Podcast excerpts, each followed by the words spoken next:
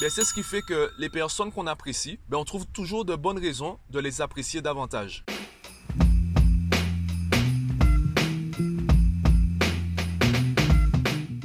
J'espère que ton lundi se passe aussi bien que le mien. Petite matinée à la plage, voilà, j'ai fini de bronzer, je suis rentré chez moi, je me suis douché, j'ai retiré tout le sable et là je vais faire mes courses. Euh, bref, j'espère que ton lundi se passe bien aussi bien que le mien, que ta semaine commence bien, que tu es heureux ou heureuse dans ta vie. Aujourd'hui, j'aimerais te parler des biais cognitifs. Alors, qu'est-ce qu'un biais cognitif? Déjà, je vais te situer le contexte. La première fois que j'en ai entendu parler, ou du moins la première fois que je me suis vraiment penché sur la question, c'était en écoutant, en découvrant d'ailleurs ce qu'étaient les podcasts. Et j'ai découvert des podcasts avec la chaîne Marketing Mania, une chaîne, je te le rappelle, qui traite du marketing, de la psychologie humaine, de la communication et également donc des influences, de la manipulation, tout ça, tout ça. Et dans ce podcast, euh, concernant les biais cognitifs, en fait, il y, en avait plusieurs. Il y avait une série de podcasts où chaque podcast traitait d'un biais différent. Mais on expliquait qu'en fait, on n'est pas tout le temps raisonnable. On réagit pas ou on n'agit pas tout le temps avec de la logique. La plupart du temps, on réagit sous le coup de l'émotion ou on réagit suivant un certain conditionnement. Et ce conditionnement, il est construit et consolidé par notamment les biais cognitifs. Alors aujourd'hui, je vais te présenter deux.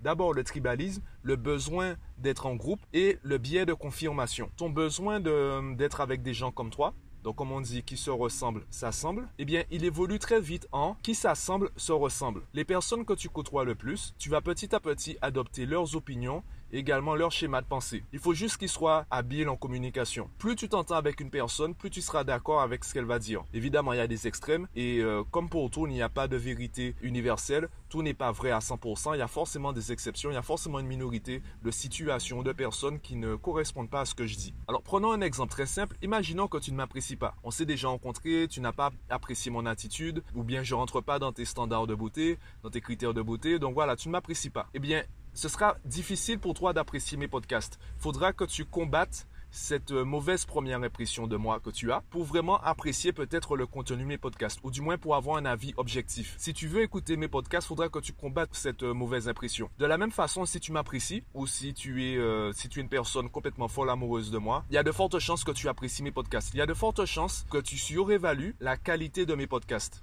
car tu m'apprécies moi en tant que personne. Et dans le tribalisme, justement, si tu apprécies quelqu'un, si vous êtes tous les deux dans la même communauté, ou simplement si tu l'apprécies, tu seras plus facilement d'accord avec ce qu'elle va dire. Évidemment, il y a des extrêmes. Majoritairement, dans la plupart des cas, tu vas plus facilement accepter ce qu'elle va dire. Si tu rencontres deux personnes qui se disputent, il y a une personne avec qui tu t'entends bien et une personne avec qui tu ne t'entends pas bien, voire tu vous disputez tout le temps vous aussi. Avant même d'écouter les arguments de chacun, tu vas prendre position. Naturellement, émotionnellement, tu vas prendre position. On a tous envie de croire qu'on est des êtres logiques. Sauf que l'être humain est avant tout un être émotionnel. Cela, je l'avais, je l'avais notamment lu dans le livre L'intelligence émotionnelle de Daniel Goldman. Il montrait les différentes couches du cerveau humain. Et la couche concernant la raison, la logique, est juste la dernière couche. C'est ce qui fait de nous des Homo sapiens sapiens, ou simplement des Homo sapiens. Par contre, la majorité du cerveau est émotionnel. D'ailleurs, en marketing, on parle de trois aspects chez le prospect, ou du moins trois personnages. Tu as le dinosaure, qui est la version la plus ancienne du cerveau humain, et qui correspond à l'instinct de survie.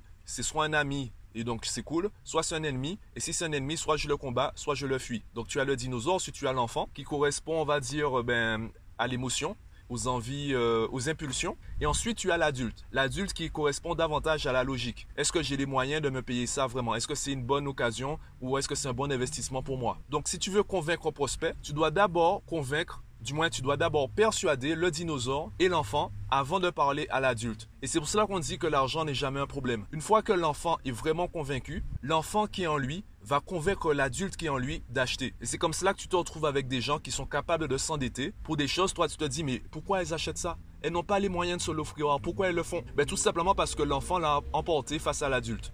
Le deuxième biais cognitif dont j'aimerais te parler, c'est le biais de confirmation. Si tu dois analyser une situation, naturellement, tu auras déjà une euh, théorie préétablie, ou du moins que tu le veuilles ou non, ce sera difficile pour toi d'analyser la situation de manière objective. Tu auras une théorie préétablie et tout ce que tu vas analyser, tu vas le dissocier en deux catégories. Tout ce qui confirme ta théorie et tout ce qui contredit ta théorie. Tout ce qui confirme ta théorie, tu vas l'accepter, tu vas le prendre en compte. Tout ce qui contredit ta théorie, tu vas l'estimer comme faux. Tu vas dire mais non, ça, ça c'est inutile ou tu vas carrément l'oublier, tu vas carrément le zapper de ta, de ta mémoire, de ton cerveau. Donc peu importe la situation, peu importe le souvenir, tu vas te rappeler ou tu vas prendre en compte uniquement ce qui confirme ta théorie de départ. Et lorsqu'on prend le mélange de tout cela, ben c'est ce qui fait que les personnes qu'on apprécie, ben on trouve toujours de bonnes raisons de les apprécier davantage. C'est pour ça qu'on dit d'ailleurs que l'amour rend aveugle. Quand tu es amoureux ou amoureuse d'une personne, tu vas mettre en avant ses bons côtés. La première chose que tu vas voir, c'est ses bons côtés. Ses mauvais côtés, tu vas les diminuer. Tu diras qu'ils ne sont pas si importants que ça. Ils ne sont pas si graves que ça. Par rapport à ce biais de confirmation. Ou du moins grâce ou à cause de ce biais de confirmation. Tu ne peux pas, et c'est ce qu'on appelle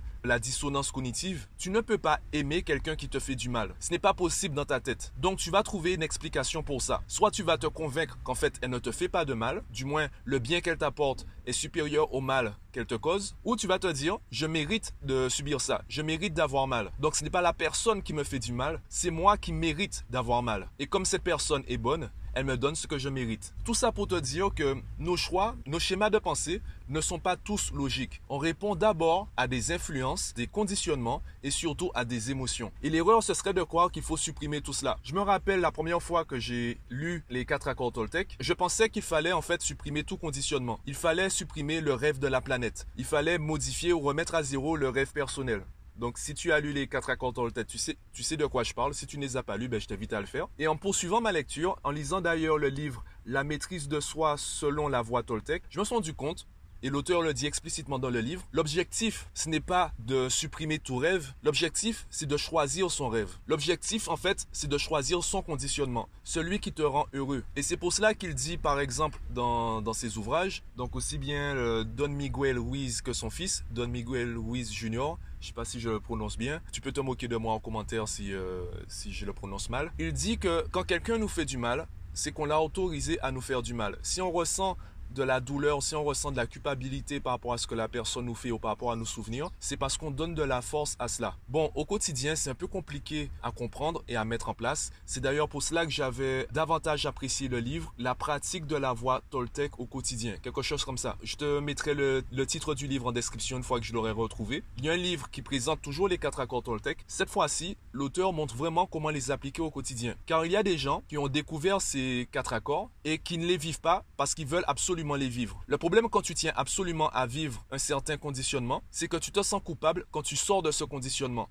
Et justement, ce conditionnement te dit, tu n'as pas à te sentir coupable. Tu dois juste faire du mieux que tu peux. Et le mieux que tu peux, ça change suivant les jours. Bon, je, je dévie un peu du sujet, je continue juste sur ça. Tu as des personnes en fait qui se forçaient tellement à vivre suivant les quatre accords Toltec qu'ils ne vivaient pas suivant les quatre accords Toltec. Donc dans ce livre, il explique vraiment ben, comment le mettre en place au quotidien. Comment vivre vraiment les quatre accords Toltec. Donc je te mettrai le, comme je disais, le, titre du livre en description du podcast. Et ce que j'ai apprécié en fait avec cet univers, aussi bien le marketing, la manipulation, le développement personnel, la spiritualité, c'est qu'on te montre vraiment comment on est influencé, comment nos choix sont influencés. Et c'est là où il est difficile de faire la différence entre l'objectivité et la subjectivité. Il est difficile du coup d'admettre qu'on a été influencé par rapport à un certain choix. Il y a des choses que tu trouvais complètement normales il y a par exemple 10 ans et aujourd'hui, quand tu regardes, quand tu analyses ton schéma de pensée d'il y a 10 ans, tu te dis, mais comment j'ai fait pour penser ça? Ne serait-ce que les tendances euh, vestimentaires, la mode. Quand tu regardes euh, ton style vestimentaire d'il y a 10 ans, peut-être que tu te dis, mais comment j'ai fait pour porter ça? Eh bien, tu étais influencé par beaucoup de paramètres. Il y avait un conditionnement. Et tu n'as pas à t'en vouloir d'avoir subi ce conditionnement.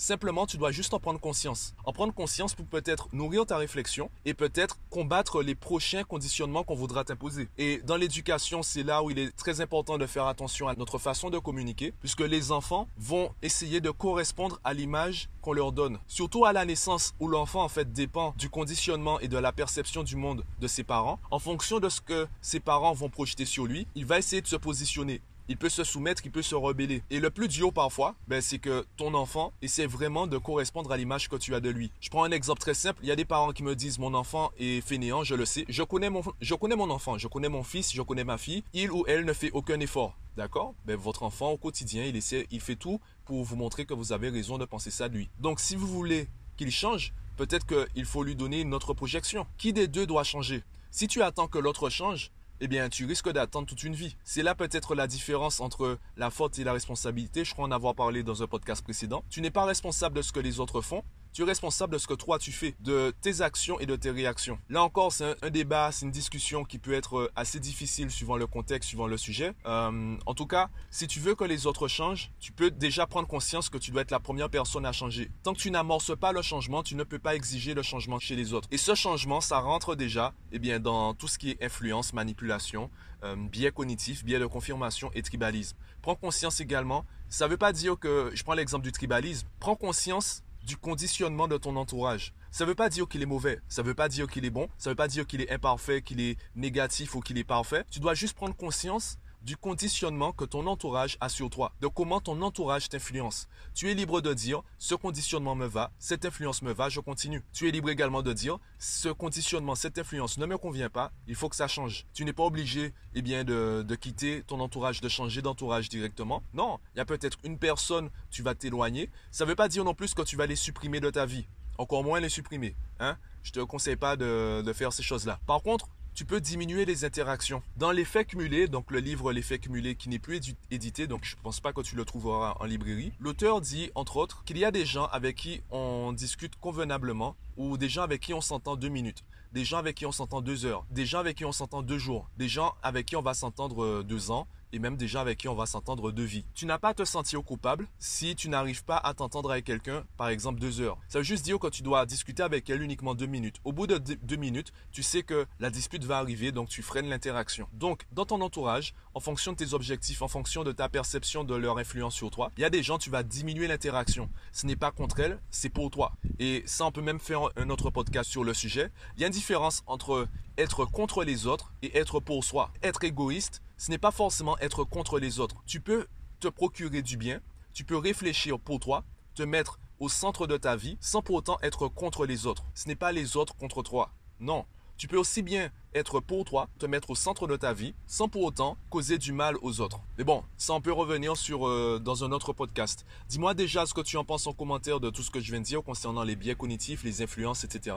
Dis-moi ce que tu en penses en commentaire du podcast ou sur Facebook, Instagram, Twitter, etc. Et moi, ben, je pars faire mes courses et je te dis à demain.